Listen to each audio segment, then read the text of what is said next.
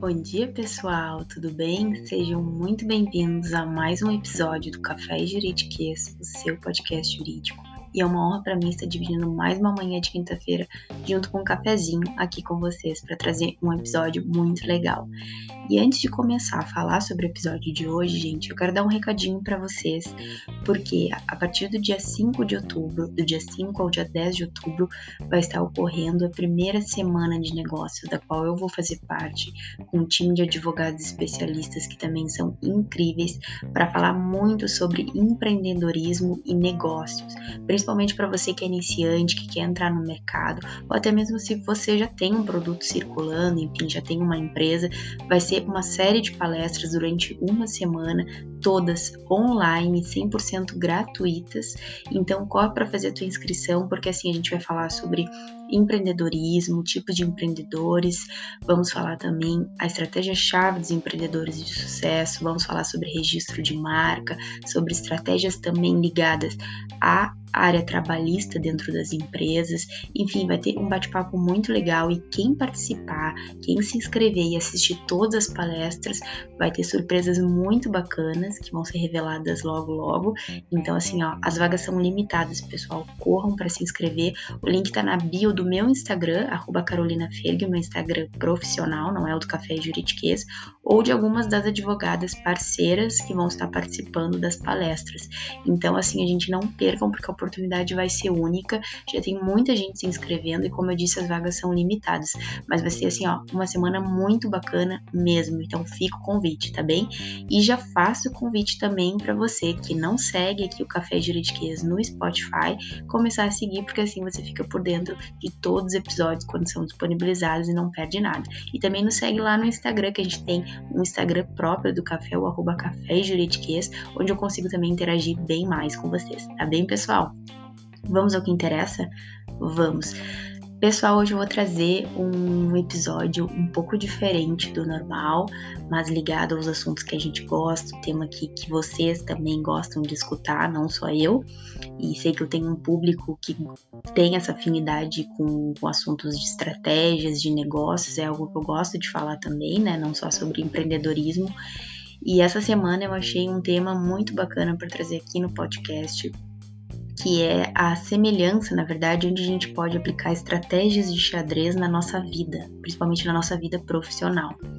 E eu quis trazer aqui uma compilação, digamos, de frases que são mencionadas no livro Checkmate. Não sei se vocês conhecem, se alguém já leu o livro Checkmate de Gary Kasparov, não sei como é que pronuncia, perdão, não sei falar russo, não sei na verdade a origem, né, como, como pronunciar a língua, mas eu não gosto de xadrez, pessoal. Na verdade, eu nunca joguei. Não posso dizer que eu não gosto porque eu nunca joguei. Mas o livro, ele traz semelhanças assim do jogo de xadrez, das estratégias do jogo de xadrez que podem ser aplicadas na nossa vida, principalmente na vida profissional. Se a gente mexe com negócios, né, se a gente tem empresa, enfim, até mesmo para lidar no dia a dia, né? Não precisa ter empresa, basta ter uma vida profissional que a gente tem que colocar em andamento. E eu achei muito interessante, pessoal, e separei aqui alguns trechos do livro para conversar aqui com vocês como que isso se aplicaria na nossa vida, no dia a dia, no nosso profissional. Vejam só, eu vou começar a falar, são seis, eu, separei seis trechos que eu achei bem interessante, começando pelo primeiro, que diz assim: você não se torna o campeão mundial de xadrez sem a capacidade de executar diferentes estilos de jogos quando necessário. Às vezes você é forçado a lutar em terrenos estranhos e não dá para simplesmente correr quando as condições não são do seu agrado. Onde é que isso se aplicaria na vida, gente? Onde é que isso se aplicaria no nosso dia a dia, no nosso profissional? É a gente estar preparado para as mudanças que possam ocorrer, é a gente estar preparado para não seguir apenas um padrão. E eu falo muito disso sobre inovação. Por que, que a gente tem que estar se mantendo sempre atualizado? Por que, que a gente tem que estar correndo junto com o mercado? Eu brinco que a gente vive uma corrida de ratos, a gente escuta muito isso também. Quem não inova, quem não se adapta, fica para trás. E isso se inclui em diversos setores da nossa vida. E tratando-se da vida profissional, tenha você empresa ou não, seja um profissional autônomo, você tem que se adaptar às condições, por mais que não sejam as condições do seu agrado. E é aqui o que ele menciona no, nesse trecho aqui do livro de xadrez, que você tem que estar preparado para executar diferentes estilos de jogos. Porque se você estiver acostumado jogar apenas um estilo de jogo, não, aquele jogo ele não vai funcionar sempre da mesma forma. Você tem que estar preparado para conseguir contornar obstáculos, para conseguir jogar de formas diferentes, para exercer condições diferentes que por mais não sejam aquelas que você esteja adaptado, mas que podem te levar mais chance ao êxito. Então, assim, adaptação é tudo na nossa vida. Se a gente não consegue se adaptar rapidamente, a gente sofre e muitas das vezes a gente acaba indo ao fracasso por desistir, por não ter a força de vontade de continuar nas mudanças. Então, esse período de pandemia que a gente está vivendo, pessoal, é crucial em relação a adaptações. A gente teve que se adaptar ao home office, a gente teve que se adaptar também a não ver amigos, enfim, né? Uma série de limitações. Quem conseguiu se adaptar de forma mais tranquila está vencendo esses momentos de isolamento, está conseguindo, né, contornar de uma maneira mais saudável, digamos, né? Mas para muitas pessoas isso é difícil. E na vida é a mesma coisa, no profissional a gente tem que estar tá preparado para jogar de diversas formas. A gente não pode seguir sempre um método padrão. A gente pode ter o nosso método, mas a gente tem que estar tá preparado para jogar outros estilos de jogos, que é o que esse trecho traz aqui. O segundo trecho, pessoal, diz assim: há um ditado que afirma: planejamento sem ação é fútil. Ação sem planejamento é suicídio. Para dar os passos certos, você precisa saber aonde quer chegar. Se a estratégia representa o fim, a tática representa os meios. Então a gente sabe unir estratégia e tática. E muito eu falo sobre planejamento, sobre organização. Eu acho que para todos os nossos setores da vida, pessoal, profissional, a gente tem que ter um planejamento. Eu gosto muito de anotar as minhas ideias, eu gosto muito de planejar minha semana. Para muitas pessoas isso pode não parecer ter tanta diferença, mas sinceramente eu acredito que tenha, porque quando a gente coloca os nossos planos num papel, enfim, a gente lista esses planos, parece que ele funciona como uma ponte para que a gente consiga alcançar os nossos objetivos de forma, não digo mais rápida, mas funciona como uma ponte. Uh, nos auxilia a executar para conquistar esses objetivos. E a gente querer executar alguma coisa sem ter um planejamento é muito difícil que a gente consiga obter êxito. Por quê? Porque a gente tem que ter estratégia, pessoal. estratégia exige planejamento. A gente tem que apontar que forma que a gente vai agir, quais são os métodos que a gente vai usar. Porque ter tática e ter estratégia exige planejamento. Para que nós possamos tomar o primeiro passo, ter uma ação, a gente precisa planejar como a gente vai executar essa ação. Então é por isso que ele diz que ação sem planejamento não funciona. E planejar também sem agir não adianta. Não adianta eu querer ter uma estratégia sem saber como eu vou executar essa estratégia, qual vai ser a minha tática para colocar essa estratégia em jogo. Isso é muito importante.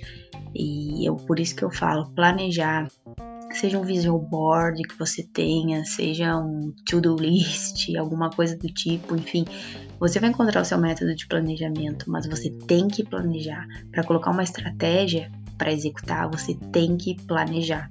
E planejamento é o que funciona para qualquer coisa na vida, para colocar uma empresa no mercado, para conseguir passar num concurso, para conseguir abrir um escritório, enfim, a gente sempre tem que planejar, inclusive para conquistar os nossos sonhos pessoais. É assim que funciona a vida. A terceira, o terceiro trecho aqui que eu também achei muito interessante diz assim: as grandes realizações são alcançadas por pessoas que unem o talento ao trabalho duro. Daí a importância de se esforçar mais do que os outros se você quer ir longe. Gente, se a gente não suar a camisa, né, se a gente não der o nosso sangue, muito dificilmente a gente conquista. É a lei da semeadura, a gente tem que semear para poder colher. Claro que para alguns o processo pode ser mais rápido, pode ser menos dificultoso, menos doloroso, mas todo o processo inclui dores. Em nenhum momento da nossa vida a gente vai viver só delícias. A gente vai viver delícias e dores, mas a gente tem que estar preparado para isso.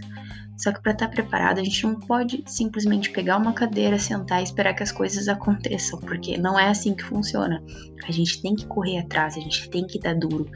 E conforme for o seu trabalho, ele vai exigir mais ou menos de você, mas você tem que executar, você tem que colocar a mão na massa. E isso eu digo assim, não quer dizer que você não tenha que dormir, não quer dizer que você não tenha que abdicar de outras coisas. Não, você tem que se organizar para ter uma rotina, sua rotina pessoal que é fundamentalmente saudável que você tenha, né? Isso aqui eu posso até falar depois sobre o esgotamento físico e emocional que a gente pode viver de se sobrecarregar com muito trabalho, mas a gente precisa trabalhar. E muitas vezes isso vai exigir que a gente abdique por algum momento de certas coisas, de certos lazeres, de certos prazeres, mas para que a gente, a gente consiga alcançar aquilo que a gente almeja, para que a gente tenha as grandes realizações, a gente precisa arregaçar as mangas e ir atrás. É assim que a vida funciona. Menos que isso não acontece, e muita gente é prova viva disso. Provavelmente você vai se identificar que muitos dos seus esforços que deram certo exigiram um trabalho, né? Já diz, ele exigiu um esforço, então você correu atrás disso. E para muitas coisas da sua vida vai continuar sendo assim. O outro trecho diz: Já dizia o fundador da IBM que se você está buscando sucesso, deve dobrar a sua taxa de erros. Se você não está falhando pelo menos ocasionalmente, é porque não está assumindo os riscos de inovar. Sem um risco genuíno, é quase impossível progredir. Gente, o risco faz parte do processo. Viver já é um risco. E quando a gente assume que a gente quer ir atrás de um sonho, que a gente quer alcançar um objetivo, a gente vai correr riscos. Só que a gente tem que ver se nós estamos realmente preparados. E dentro desse processo de riscos vão acontecer falhas, vão acontecer erros. E o que a gente tem que fazer de importante é usar esses erros, é usar essas falhas no nosso processo de aprendizagem e evolução. Se a gente está caminhando e não percebe nenhum erro, não percebe nenhuma falha, tem alguma coisa errada, porque é justamente durante a caminhada que a gente tem que errar e falhar.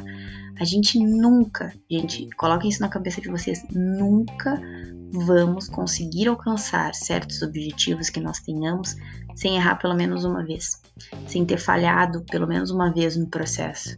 E a graça está justamente aí, porque vai ser nesse erro, nessa falha que a gente vai descobrir como contorná-lo e usar a maneira certa de alcançar o nosso objetivo.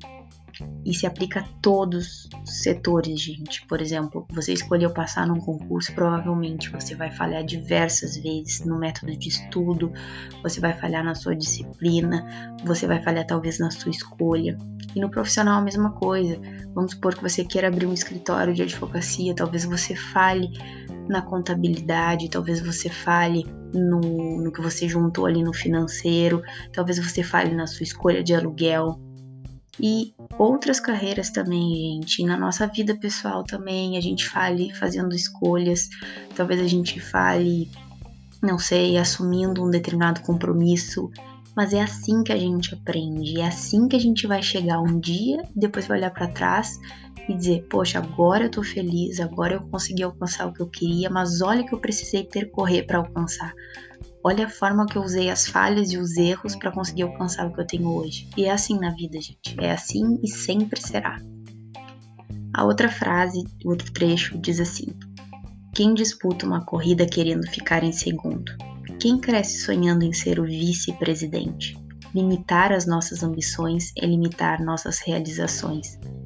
Gente, uma coisa também que eu comento muito e que eu senti que esse ano mudou muito em mim é a necessidade e é o quanto eu me abri para ousar nas minhas decisões. E ousar não significa extrapolar os limites, não significa que para você ser ambicioso você tem que ser ganancioso e passar por cima de qualquer pessoa, ser egoísta, não, não é isso. Mas se você não tem ambição se você não ousar atrás dos seus objetivos, se você não tomar os primeiros passos, não der a cara a tapa algumas vezes, você não vai conseguir alcançar. Porque alguém sem ambições, para mim, é quase alguém sem sonhos. Você precisa ter ambição de alcançar alguma coisa. E é justamente aqui que ele fala. Você vai disputar uma corrida, você vai disputar qualquer coisa na vida, você já vai disputando, pensando em ficar em segundo, já pensando em perder. Não, você vai pensar em disputar para ganhar. Se você vai, por exemplo, jogar um, ou participar de um sorteio, você vai participar pensando em ganhar. Quem é que cresce sonhando em ser o vice-presidente? Não. Você cresce sonhando em querer ser o melhor, em querer ser o presidente, não ficar em segundo lugar. E é justamente isso. Quando você tem ambição, você não quer se colocar já para trás, numa linha de perdedor. Não que ficar em segundo lugar, não que falhar, não que, por exemplo, ser um vice-presidente um, um, um perdedor. Não, não é isso, pessoal. Mas quando você assume um risco, quando você tem escolhas, quando você tem sonhos, você quer alcançá-los. Você já não está pensando, bom, já vou falhar, já sei que vai dar errado. Não, porque se você já vai com esse pensamento, você já é um perdedor, muito antes de tentar. Então é importante que você tenha ambição, é importante que você tenha planejamento, é importante que você semeie e execute, mas que você tenha principalmente a visão e o pensamento de um vencedor. Porque tudo começa aqui, gente, na nossa cuca, na nossa mente. Se a gente pensa positivo, é o primeiro passo. Se a gente pensar que nós podemos alcançar o que nós queremos, que nós somos dignos de alcançar o que nós desejamos, já é o primeiro passo. Já é o primeiro passo para a mudança, já é o primeiro passo para o sucesso, já é o primeiro passo para a conquista. Nos limitar é que é o problema, e muitas pessoas fazem isso. Inconscientemente, muitas pessoas se limitam, muitas pessoas se bloqueiam muito antes de tentar. Elas já colocam limitações nos seus sonhos, elas já colocam limitações nas suas capacidades. Isso é completamente errado, gente. Ninguém, nem você mesmo, pode se limitar porque você é capaz sim de alcançar o que deseja e é capaz sim de ser o que você quiser, mas você tem que querer. E o primeiro passo para querer é pensar que você pode. E para encerrar, pessoal, o último trecho que eu também achei muito interessante e que se aplica muito nesse contexto que a gente está vivendo do Covid-19, diz assim: Num de seus discursos, Kennedy observou que a palavra chinesa para crise era composta por dois caracteres, um significando perigo e o outro oportunidade. Descobriu-se depois que isso não é exatamente verdade, mas o conceito é perfeito. Gente, que momento mais atual do que esse que a gente está vivendo, né, da, da pandemia, que nos fez adaptar, que fez a gente viver e vamos viver ainda mais um cenário de crise econômica, crise social, crise de saúde, enfim. E aprender a viver com a crise, aprender a tirar da crise uma oportunidade é muito mais interessante do que simplesmente olhar a crise como um momento de perigo, como um momento de fracasso, como um momento de bom, acabou, vou fechar as portas e nunca mais. Por isso que diz exatamente aqui o que Kennedy observou, que crise é composta por dois caracteres: perigo, onde algo dá errado, mas oportunidade. Como que eu vou usar a crise ao meu favor? E um exemplo prático nós temos com as mil e umas empresas, né, no momento que eu estou dizendo aqui, bem figurativo, porque a gente tem uma quantidade expressiva até demais de empresas que encerraram suas atividades com a pandemia, de empresas que fecharam suas portas definitivamente, de empresas que pediram recuperação judicial, de empresas que faliram completamente com a crise. Por quê? Porque não tinham planejamento, porque não estavam preparadas para gerenciar uma crise ou até mesmo porque não enxergaram oportunidades na crise. Ao mesmo tempo que nós temos empresas, e posso citar diversas aqui, mas vamos dar um exemplo da Magazine Luiza, que simplesmente sofreu um ápice, um boom expressivo, muito relevante, que soube gerenciar a crise e criar oportunidades com essa crise, oportunidades para o seu cliente, oportunidades dentro da empresa. E está conseguindo contornar essa situação muito bem. Então, gente, não é simplesmente falar que a crise afeta todos de uma maneira ruim, não. Ela pode afetar aqueles que não estejam preparados e aqueles que não consigam inovar ou enxergar oportunidades. E na mesma coisa na nossa vida profissional. Se a gente vive um momento ruim, que é perfeitamente normal e acontece, a gente não vai estar sempre feliz, não vai estar sempre satisfeito, né? Não vai estar sempre uh, realizado, mas se a gente consegue enxergar nesses momentos de crise, nesses momentos que não são tão satisfatórios, alguma oportunidade para a gente melhorar, para a gente contornar, para a gente fazer diferente, para a gente de repente usar essa crise para o nosso crescimento, as coisas se tornam bem mais fáceis. Isso aqui pode parecer muito clichê, mas é a realidade. Quando a gente começa a absorver isso, quando a gente começa a aplicar isso no nosso dia a dia, vocês vão ver que tudo isso que eu tô falando realmente é verdade, realmente faz diferença. Enxergue na crise a oportunidade por seu crescimento. Enxergue nas falhas e enxergue nas frustrações não um momento para você sentar, chorar e desistir completamente. Sente, chore por 10 minutos, levanta e usa a crise e usa a falha e usa o fracasso como uma oportunidade para você melhorar, para você fazer melhor, para você crescer e continuar buscando o seu sucesso e continuar buscando o que você deseja porque você merece, porque você é capaz. Tá bem, pessoal? Espero que vocês tenham gostado muito. Para quem quiser o livro, ele se chama Checkmate, deste autor aqui que eu mencionei para vocês, não sei se mencionei certo, que é Gary Kasparov. Vou deixar aqui o, a referência na descrição desse episódio. Quem já leu, por favor, comenta lá no Instagram do Café, diz o que achou também desse episódio, se concorda com os trechos que eu abordei aqui, se alguns desses trechos você já aplicou em algum momento da sua vida, se quiser deixar uma dica também, é sempre muito bem-vinda. E a gente se encontra na próxima semana para mais um episódio aqui do podcast. Eu desejo que você tenha um ótimo restinho de quinta-feira e um final de semana magnífico. Até semana que vem. Obrigada, pessoal. Tchau, tchau.